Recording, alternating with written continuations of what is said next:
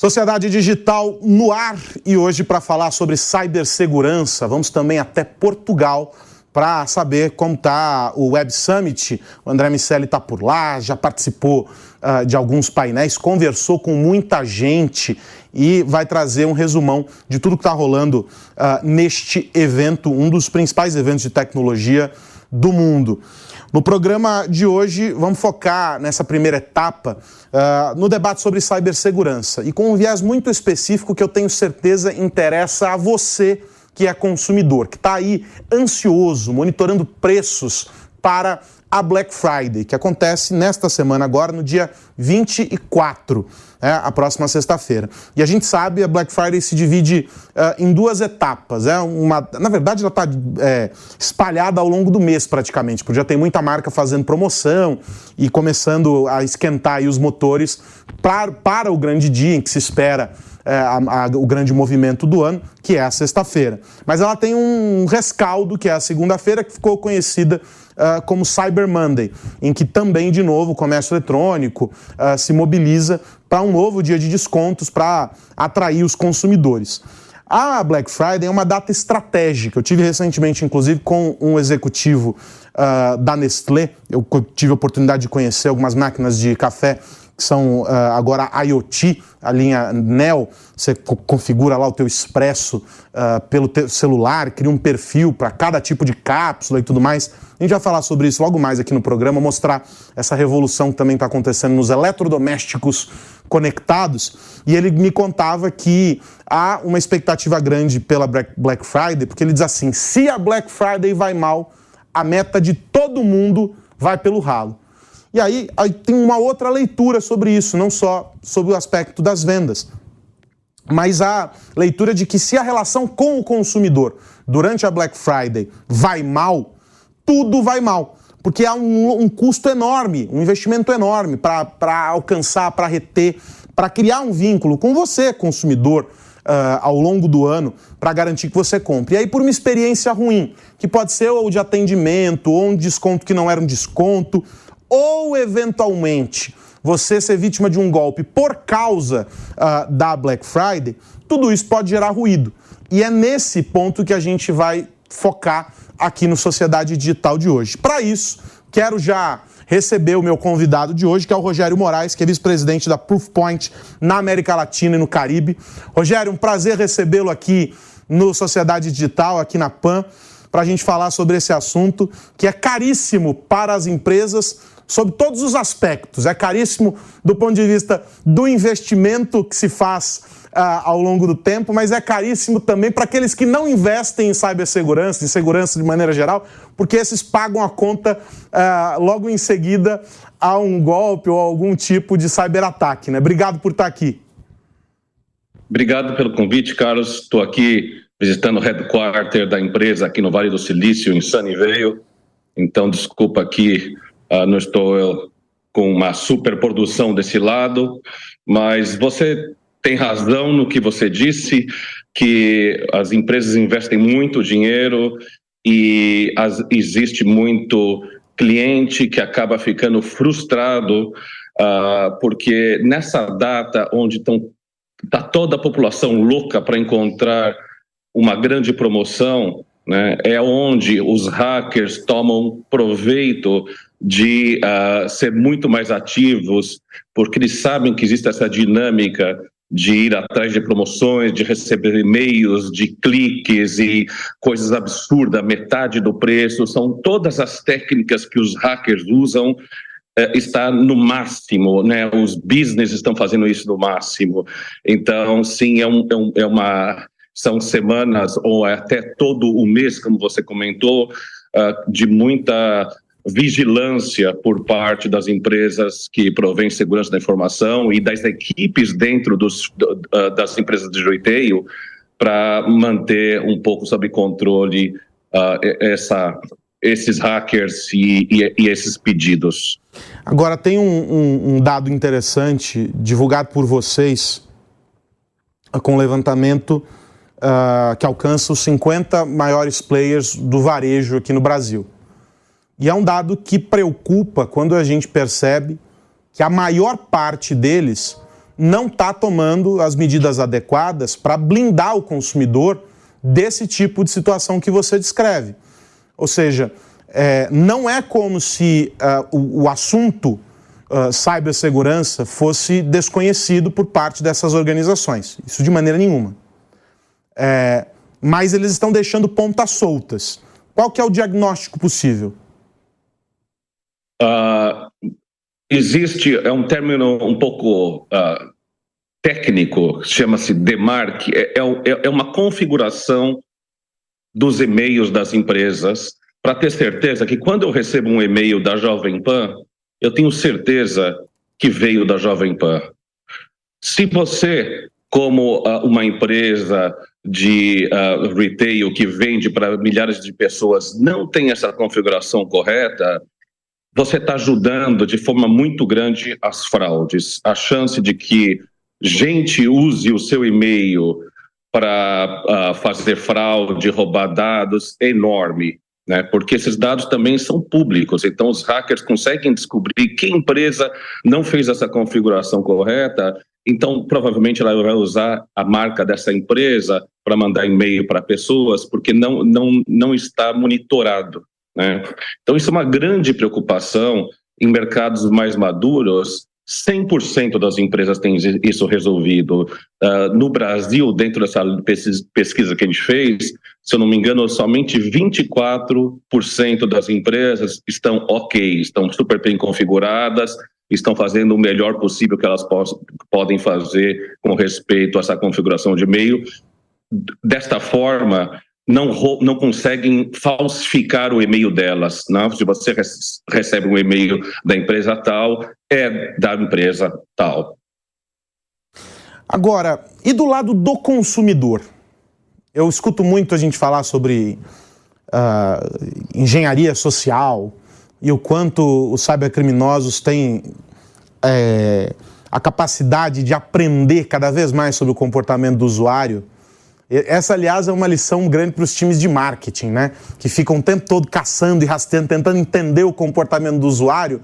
E os, e os cybercriminosos fazem isso com outro olhar e com uma criatividade gigantesca, né? que se fosse usada para o bem, seriam o, os, os melhores times de marketing que uma empresa poderia ter, porque eles entendem os padrões e, e, e tudo mais. Como é que. Eles os... entendem o ser humano, né? Não, em profundidade. Isso é, é uma coisa impressionante. Como é que a gente quem está nos acompanhando aqui, e aí vamos entender a nossa audiência como uh, pessoas que têm um nível de conhecimento muito grande e que são heavy users de plataformas digitais e estão comprando online, que pagam online no aplicativo do banco e etc, etc, etc.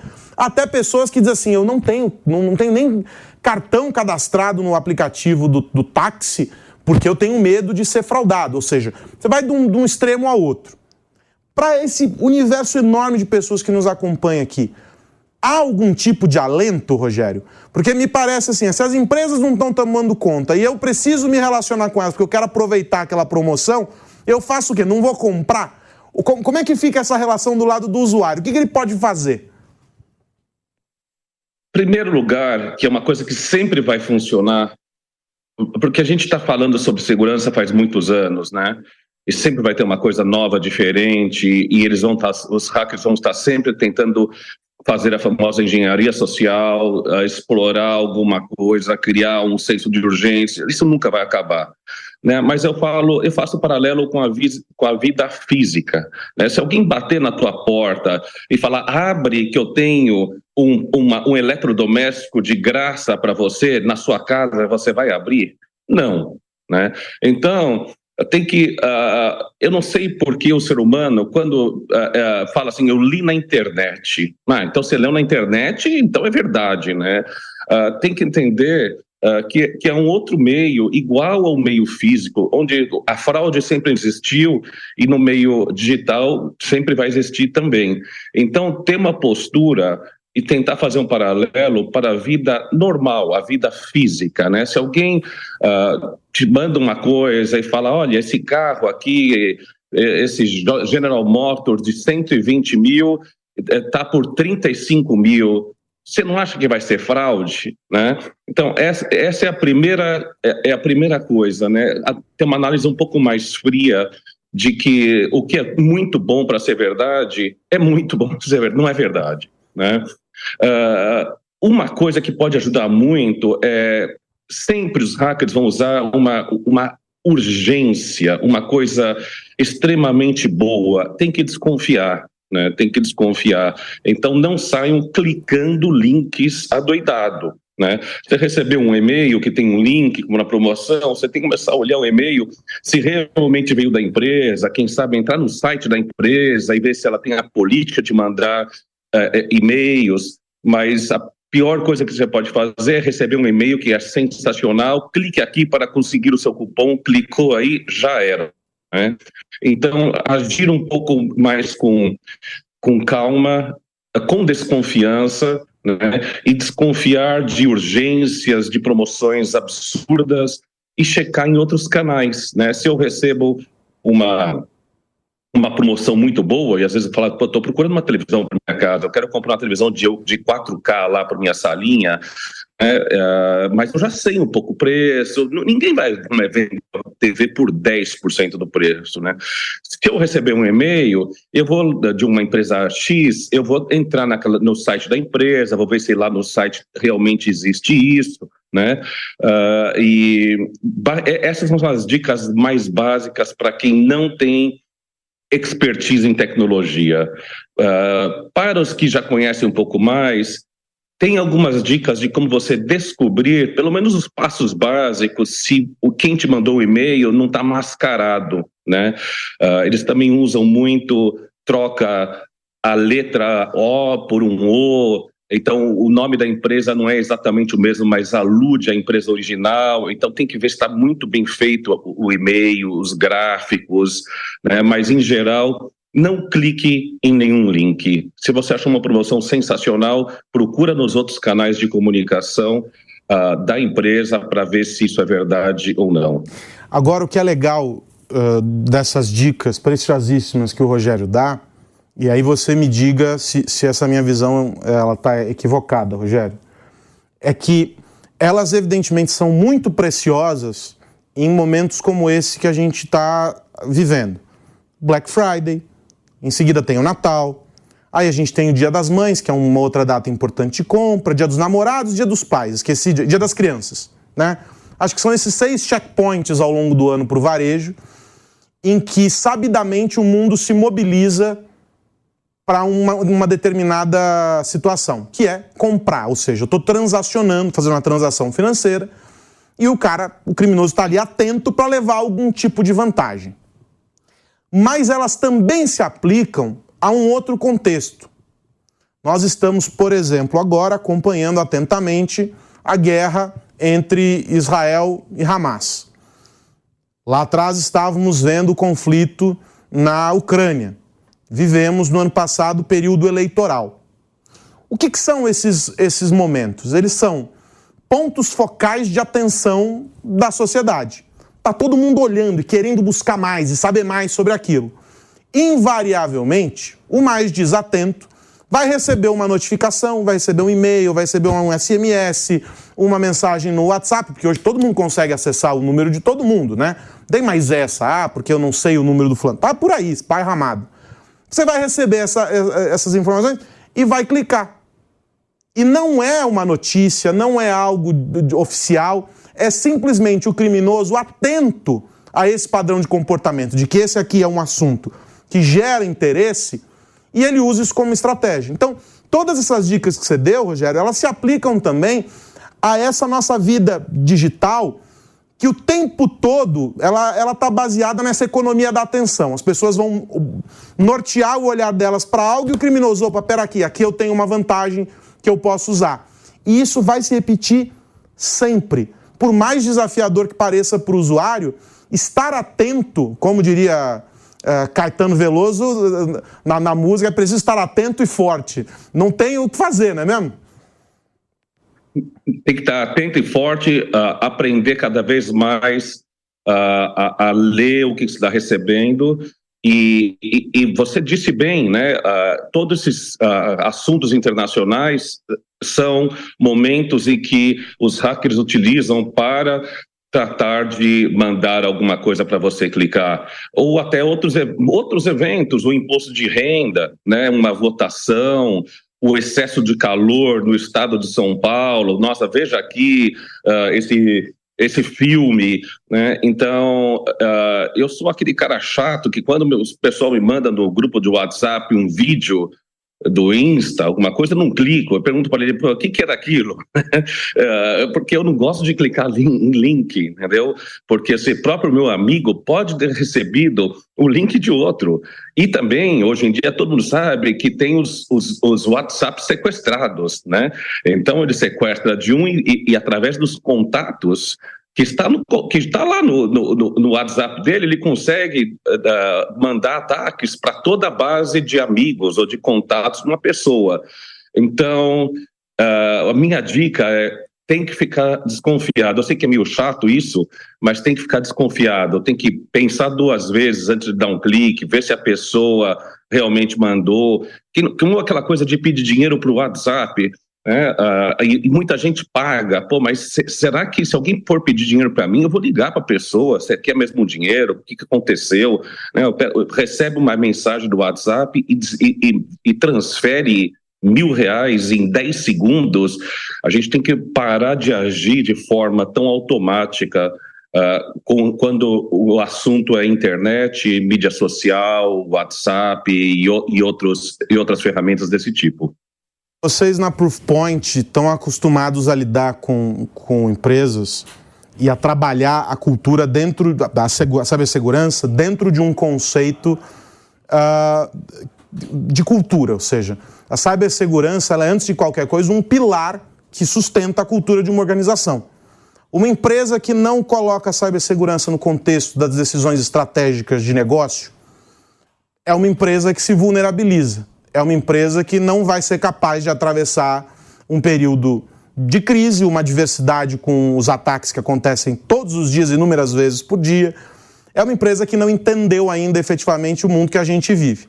E vocês colaboram, né, o trabalho de vocês é solidificar isso dentro das organizações por meio de um aspecto muito simples, o indivíduo, porque a segurança passa pelas pessoas, ou seja, de dentro para fora, de fora para dentro, top-down, ou seja, em todos os, os, os âmbitos da organização.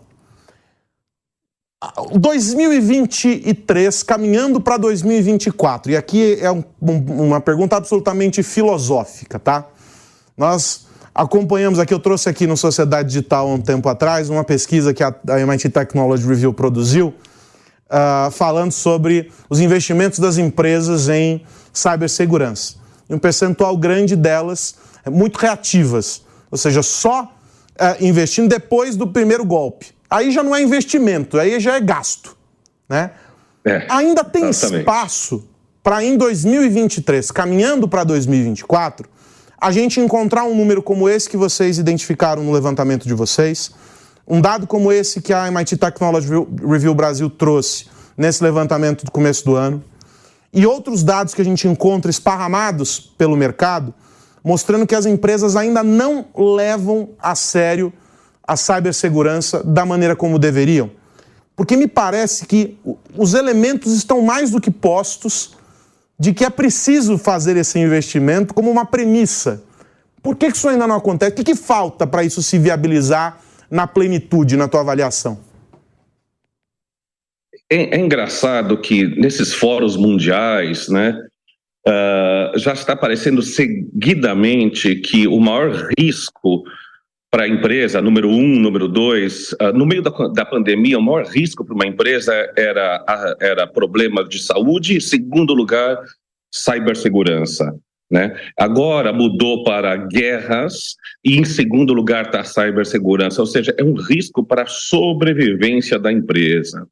E, e as ferramentas estão dispostas aí não você falou do falta de investimento tem uma coisa muito simples que as empresas devem fazer que é fazer treinamento interno de conscientização de não clicar de entender quando recebe um site quando quando vai entrar num site quando as coisas que você pode ou não pode fazer. Eu tenho que fazer isso duas vezes por ano na minha empresa tá? Uh, e, e, em mercados mais maduros, isso é uma prática comum, porque é uma coisa que custa 2% do budget ou do orçamento de uma empresa da área de segurança é, é, é, lançar esse programa, só que é um impacto incrível, porque se todos os seus funcionários sabem o que fazer, você vai diminuir o número dos incidentes de forma muito grande e o custo é bem barato, né? Então, uh, o Brasil está evoluindo, né? Eu acho que se mesmo relatório, se a gente tivesse feito faz três anos atrás, os números seriam piores, né? O número está evoluindo, mas não na velocidade que a gente esperava. Eu acho que também com a crise econômica e com outras prioridades, acaba sendo uh, uma coisa que não há muito investimento e a segurança quando você faz tudo certo, ninguém vê. É que nem enterrar tubo, né? Fazer Uh, fazer saneamento. Quando você faz tudo bem, ninguém vê o resultado, né? Está debaixo da terra, né? Só quando dá um problema. Então é um pouco de uma coisa cultural do brasileiro de empurrar com a barriga e depois vai pagar muito mais, né? Com, com vai custar muito mais caro para consertar, né? Os ransomwares tem que pagar resgate, tem para, para a operação da empresa, perde cliente que vai para outra para o outro uh, varejo porque não conseguiu comprar. O, os, uh, o impacto é muito grande para as empresas. Uh, a, a, conta é muito simples de que vale a pena, né? mas ainda é culturalmente nós temos que com a ajuda da mídia, com a ajuda dos especialistas, das universidades, tentar melhorar cada ano um pouco mais. E, e acho que tem um pouco também de um aspecto que está incutido na cabeça do, do, do, Vou colocar do brasileiro, mas acho que isso se, se esparrama pelo mundo. Uh, sobretudo quando a gente fala de pequenas e médias empresas. É uma, uma ideia de que assim, ah, eu já estou contratando uma solução. Ela é responsável por garantir a segurança. Então, sei lá, comprou uma plataforma SaaS uh, ah, para fazer a gestão lá de estoque, qualquer uh, pequeno serviço que a, que, a, que a, empresa tenha e que ela contrata uma solução terceira. Na, é a mesma coisa com o LGPD. Na cabeça dela, né, da, da empresa ou do empresário, eu não preciso investir em nada do meu lado. Porque o cara que está me provendo a solução, ele é responsável por garantir a segurança, por garantir conformidade com legislação e etc, etc, etc, etc. Essa é uma meia-verdade. Do lado de lá, ele é obrigado a garantir, mas da porta para cá, a empresa é responsável por conectar, inclusive, os vários serviços que estão ali, é, é, é, integrando dados né, de, é, de um lado para o outro. E essa é uma ideia que começa muito, de maneira muito incipiente a amadurecer na cabeça dos empresários. Quando você pega o recorte de pequenas e médias empresas, até porque o custo para eles é maior, né? Tudo é mais complicado, mesmo com o barateamento das soluções, né, Rogério? Mas se a gente for pensar e focar muito, recebo, vira e mexe a turma do Sebrae aqui, e a gente fala sobre o pequeno e médio empresário, ou o empreendedor no impulso, aquele cara que vai lá e tal. É, é, uma, é uma situação muito diferente, mas que impõe os mesmos desafios que você descrevia aqui, né? É verdade. E sabe como o governo pode ajudar? Com leis, com normativas e a, a LGPD, eu acho que está fazendo esse papel. Quem sabe não na velocidade que a gente queria, mas eu já recebi vários contatos de colegas, de pais, uh, de, de, uh, de colegas das minhas filhas do colégio, que fala, você conhece alguém especialista em LGPD? Então você já vê que isso começou a se espalhar mais fora do ambiente das mega empresas que têm recursos, que têm pessoas, que têm advogados, que têm um Security Operation Center, começou a permear para empresas mais medianas e agora até empresas menores já estão preocupadas uh, em fazer alguma coisa, e só, e só de começar a fazer alguma coisa já é um grande passo nessa, nessa jornada que é longa, entendeu? Então eu, eu sou, uh, eu, eu olho a, a foto de hoje em dia, está muito ruim, mas sendo honesto, eu acho que a gente evoluiu bastante nos últimos três, quatro anos e vamos evoluir bastante nos próximos quatro anos. Eu preciso muito agradecer o Rogério Moraes, que é vice-presidente da Proofpoint na América Latina, no Caribe. Ele está está nos Estados Unidos, você comentou, né? O Rogério está nos Estados Unidos. Vim fazer uma visita.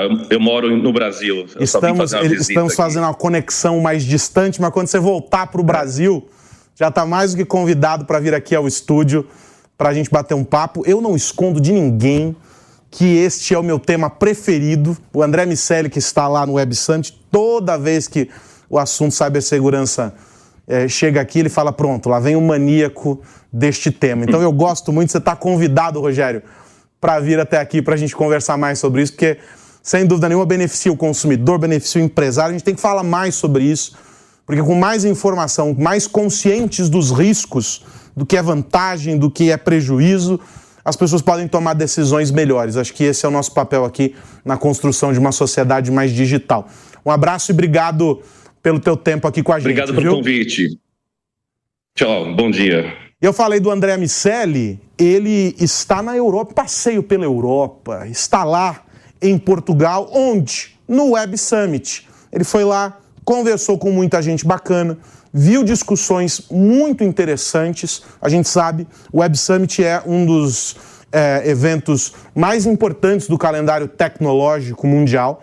Uh, e essa edição uh, em Portugal, ela é chave, né, peça-chave nesse quebra-cabeça.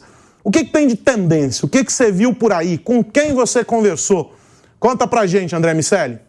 Olá, Carlos Aros e amigos do Sociedade Digital. Estou aqui no Web Summit, nesse átrio de chegada de um evento que é absolutamente gigantesco. Ao longo desses três dias, muita gente falou sobre muita coisa eu vou fazer aqui um resumo relacionando com os assuntos que nós normalmente tratamos aqui no Sociedade Digital. Primeiro é importante destacar as dimensões do evento. São quase 100 mil pessoas em mais de 10 palcos com eventos simultâneos, sessões que acontecem simultaneamente e delegações de vários países da Europa. Eu moderei dois painéis, um de energia solar, de transição energética, a gente discutiu um pouco de sustentabilidade nesse aspecto, e um outro sobre inteligência artificial no setor financeiro. Aliás, a inteligência artificial deu a tônica do evento. Muitos painéis falando sobre a aplicação dessa tecnologia em seus respectivos segmentos, especulando sobre o futuro, mas também tratando de um elemento um pouco diferente do que aconteceu com as outras tecnologias que acabaram criando disrupções no mercado em geral. A gente falou muito sobre regulação por aqui. O Andrew McAfee, cientista-chefe do IDE, da Initiative for the Digital Economy do MIT, trouxe uma perspectiva interessante sobre duas grandes visões de como lidar com a tecnologia. Ou a gente tem uma abordagem mais liberal, deixa a tecnologia ser aplicada vai entendendo aquilo que acontece, quais são os impactos positivos, mas também os negativos, nesse caso, principalmente os negativos, e vai criando leis, regulamentações, formas de operar a partir desse entendimento. Uma outra visão que é justamente o oposto.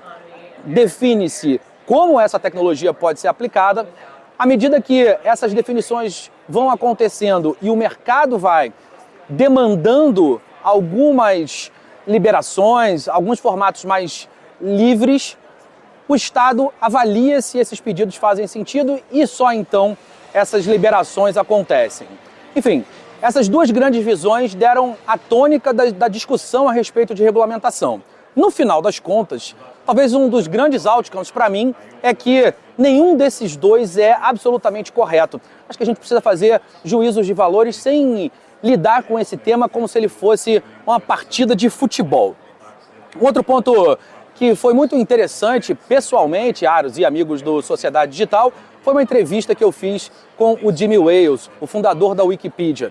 Ele que é uma lenda do segmento de tecnologia, é uma pessoa também muito acessível, certamente uma das conversas mais legais que eu já fiz. E a gente também conversou sobre a utilização de inteligência artificial na colaboração humano-tecnologia. De que maneira, na visão dele, essas tecnologias e essas funcionalidades vão ser incorporadas em grandes soluções tecnológicas. A gente falou, claro, sobre a Wikipedia. A visão dele é que nessa primeira fase a inteligência artificial pode criar conexões entre pontos que aparentemente estão descolados, que os humanos não deram tanta atenção.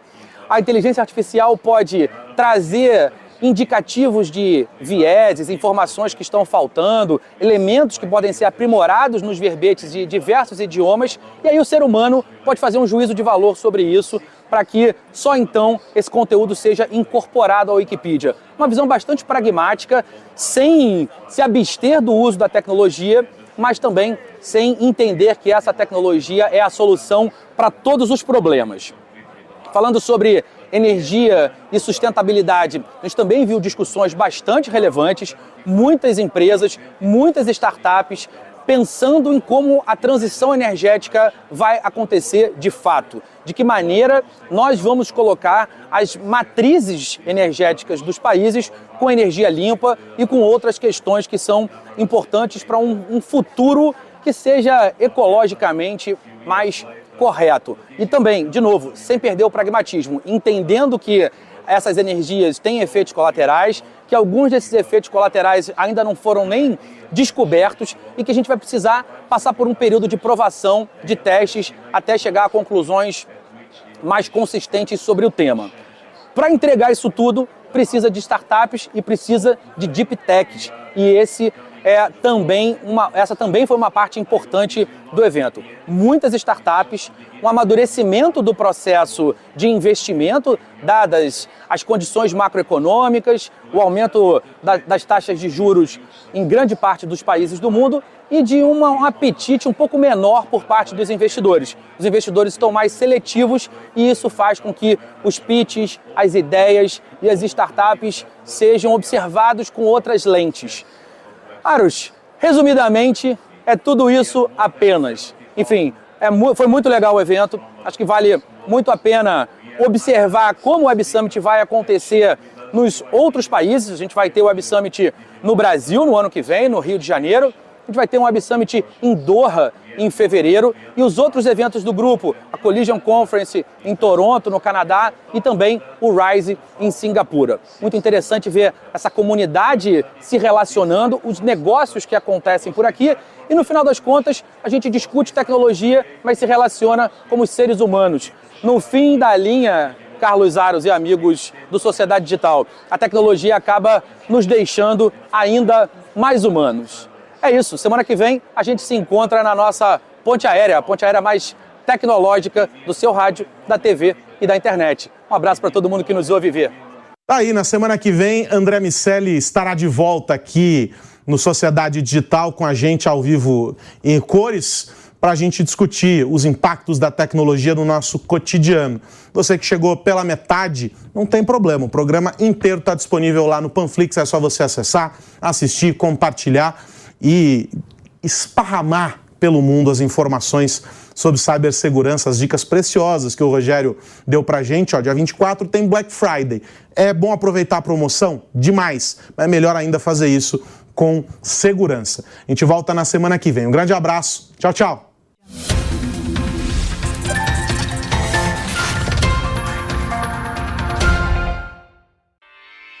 Realização Jovem Pan News.